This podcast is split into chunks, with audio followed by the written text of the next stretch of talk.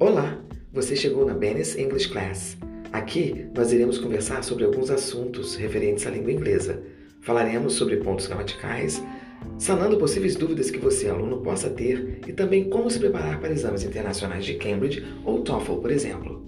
Então, se nos seus planos estão viajar, morar, estudar, se preparar para exames ou apenas manter seu inglês em dia, conte comigo.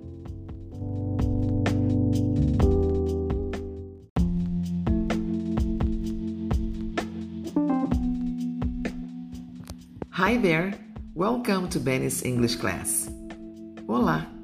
Hoje falarei com vocês sobre como usar o advérbio sou em respostas curtas, comuns depois de alguns verbos ou expressões.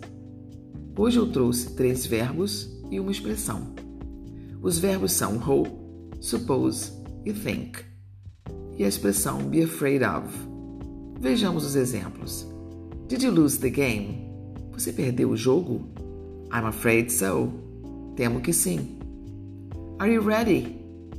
Você está pronto? Yes, I suppose so. Suponho que sim. Is Alex here? O Alex está aqui? I think so.